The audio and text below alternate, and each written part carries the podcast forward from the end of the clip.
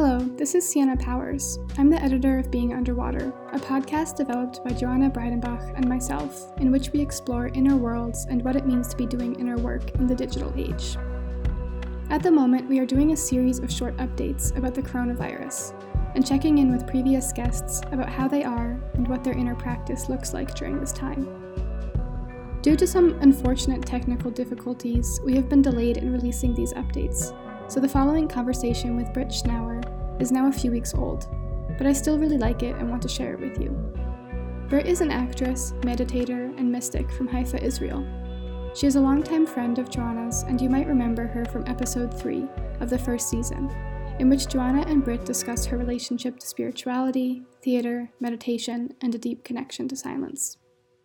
Now, Britt is reflecting on how the coronavirus is offering us a space to slow down as human beings and look at our lives and the world around us. I hope you enjoy the conversation.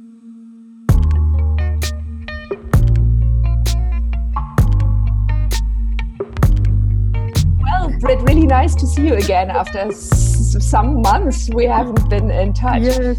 And today is not, uh, well, the situation why we reach out or why I reached out to you is not the most um, uh, beautiful one. Uh, because you know we wanted to find out how our various guests on the podcast um, were coping and dealing with the coronavirus situation in their countries and this is so Right. interesting because all of you are in different places and you know the outside situation is different and we wanted to find out what you how you experience this situation and also especially of course you know what kind of inner practices you find are helpful and um, Yeah. um, and and you know the, just your experience um, of this situation.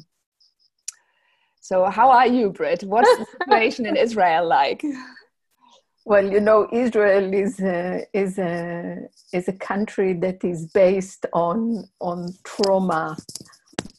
Um, so it's a, a, a country that uh, uh, gets into panic quite quickly, um, and as well, you know, like in comparison to the German nation, Israel is- is quite chaotic. Right. so um, the the realization of first everyone gets into panic. I mean everyone um, not necessarily the people but uh, the government and the authorities. So first it's a it's a panic. And it's like you know we are going into a war zone because that's the history of the place. Um, and then the realization of what needs to be done is a bit delayed. And then everything gets into the action of what needs to be done. But then what they find out is that the infrastructure Mm. uh, of the health system is not as i mean suffering for for years from um, lack of support, lack, lack of finance, lack of interest. So, you know, that's the external situation. Um, Can you leave your house? um, I'm quite fortunate because we live on, on the verge of a natural reserve. So, you know, There's nobody to prevent you from leaving the house. yeah, I just go out of the house and I'm in nature. Um, so it's not like um, it's not like uh, living in a flat uh, in a packed building somewhere in the middle of the city. Absolutely not like that. So I actually do do go out uh, for my walks every day, almost every day, which is lovely, fantastic. And um, I think for myself, actually, my my life just continue. I can say a little bit more later on about what I realized is that because certain things I cannot do, you know, I cannot go to see my family in Jaffa, uh, cannot go and see my uh, grandson, uh, cannot go and see friends, meeting friends, you know, all the out uh, outer activity is not possible. So there's more time. I would, I would be interested, Britt, how you experienced, you know, when it first, when you first realized that this was really a very significant moment, that there were really significant outside changes. And, you know, of course, the whole world is coming to a standstill and so much is also collapsing. Yes. How did you realize that very quickly? How did you react to that? You know maybe you could take me through the past i don't know three weeks or whatever it has been yeah. now in israel that you have been in this very special uh, state. Did you did you adjust to the situation quickly? Did your did you recognize what it was? Yeah first of all to say that uh, i arrived from uh, 12 days of uh, very intensive uh, time in holland just before the, the airports were closed. And I think um, my background is like I know that something is coming for years and years and years. I'm very aware that, you know, the whole culture is like on rice paper and something will happen that that rice paper will tear and you know there would be a collapse. There would be so in a way there's something in me that is not surprised um, and there's more to say about it but that's that's just the background so but i could feel uh, and in my case especially when like my body feels it first before me and then I think my body goes into a little bit of a shock, which means there's apathy, as if there's no no reactivity, no response. And the me of me continues as usual in my good way of going on. And then later on, they catch up.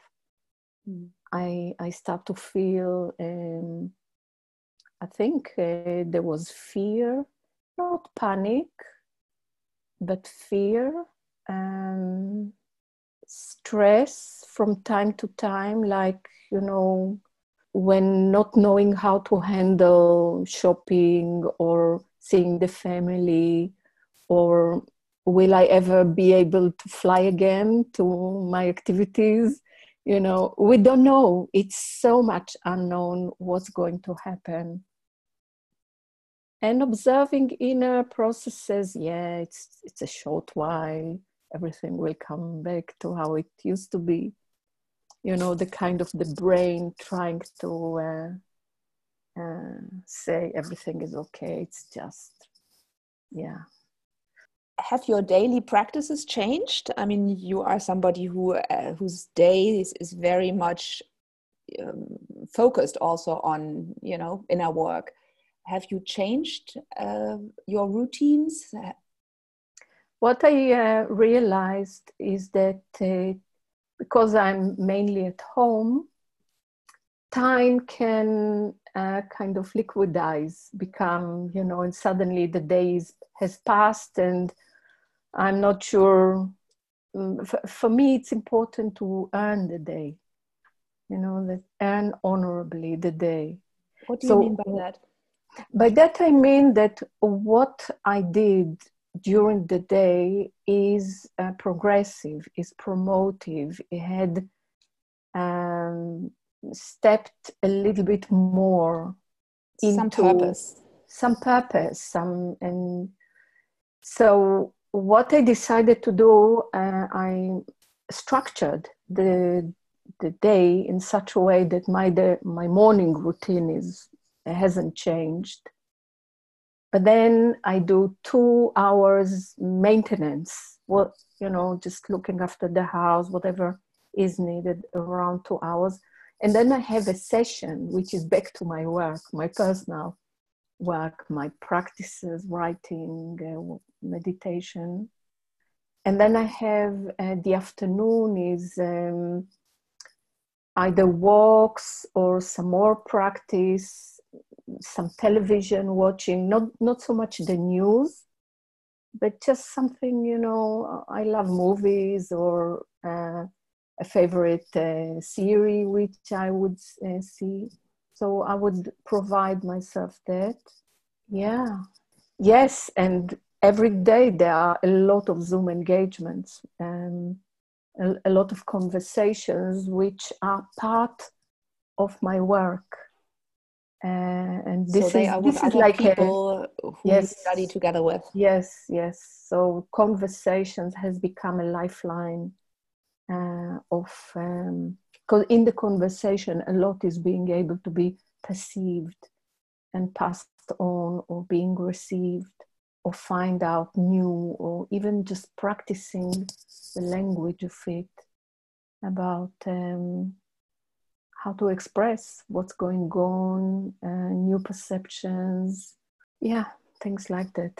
Can you tell me about one of these or maybe a number of the observations which you have made in recently where you feel that you know you have maybe found some answers to the situation in your in, inner practice or where you have just new insights into life i want to say joanna that um, i'm not thinking so much about the coronavirus. I think the people that needs to deal with it are dealing with it. Uh, thank you very much for them.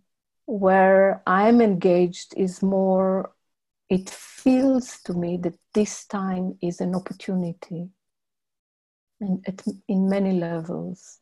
And not at the moment would i want to go into the the human opportunity the cultural opportunity the global opportunity which i feel is like you know uh, the the humanity have arrived into a place where it can make choices like a zero place because everything is stopped.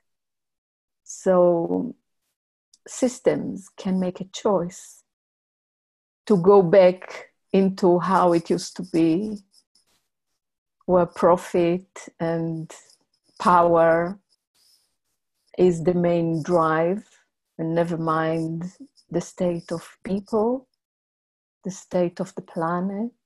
What are we here for as humans, or can take a, a discovery route, trajectory, process of you know change. Mm. So so that's more general, but personal. I feel it's a, it kind of heightens it, brought into an extreme. What is it that I am as a human, as an individual? What I'm, what are my beliefs are? observing my behavior, observing my relationship, observing, you know, what kind of presence do I hold in the world and why. Do you find that easy right now? Do you find it easy to hold presence? Because I notice in myself that I am quite at some i'm quite busy and i'm quite agitated internally and so it's mm. not so mm-hmm. easy for me to actually stay present and to have more of a you know a bird's eye view of mm. at least what's happening inside me mm. Yeah and even holding presence is a big is a big thing you know. What do we mean when we say? Uh, in my case i practiced for many years to be able to hold an inner state of stillness like a you know an eye of a storm. Um, I can feel that there is around it space where the the what's happening in the world and in the country and in people doesn't doesn't enter intentionally. That allows me to to respond and not just react mm-hmm. at the point. Yeah. So am I understanding correctly that you say that you are moving into a space of deep silence where what is ever happening outside with corona and you know the lockdown and all of that isn't part of that. It doesn't affect that because it's a very different space. Or is that deep silence also affected by what is happening outside? No i you know it's a practice. So there are days there are good days and there are not so good days as we know. We're we're humans. Um, that silence is timeless is beyond you know stock market collapse this war that war you know human disaster. It's it's timeless. And when it's possible to to be there in oneself it's an inner place in oneself which i'm sure you know uh, do you find it easier or more difficult right now to access that silent space yeah it depends how how mm, you know at at the point or at the day of course uh, we are so affected by so many by so many things. Um, i'm with my mental toughness with uh, a kind of a mindset that sifts or filters uh, what's for me to you know, to be with or what's not. Uh, what is uh, good to participate in and what's not. It's a mental kind of filter uh, that um, I've built for many years. You know, it's not a, a momentary decision. But what I find is that um, it's like uh, everything becomes extreme. Time becomes extreme. It's like now is the time, Britt. Now is the time. Now you are here with Joanna, with yourself. Now is the time. Now is the best time. So it kind of, mm-hmm. uh, and as well uh, a sense of um, uh, aloneness. Mm-hmm. Aloneness, yeah, not in the sense of loneliness. Uh, I don't feel lonely, although I'm on my own with my dear husband, of course. But uh, in in myself uh, a sense of singularity i make choices. I see what's happening through this life through this system. So that becomes more palpable more alive more interesting for me to be in you know how this life the life that i'm sees, responds, feels mm-hmm. uh, what's happening. Yeah. Is this something you observe also around you and the people you have contact with? I mean, that there is this heightened sense of awareness in a way right now?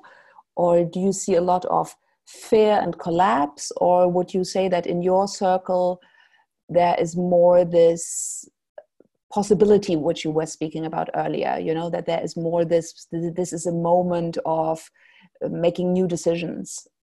How would you say yeah. does this is there like a trend? It depends you know it very much depends um, about uh, or upon what people did or do did and do with their life. There are people who are prepared uh, to stay intact at this time. There are people who collapse.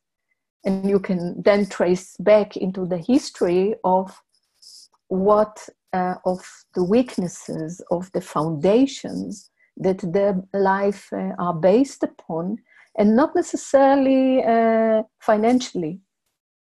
It's yeah it's part of it.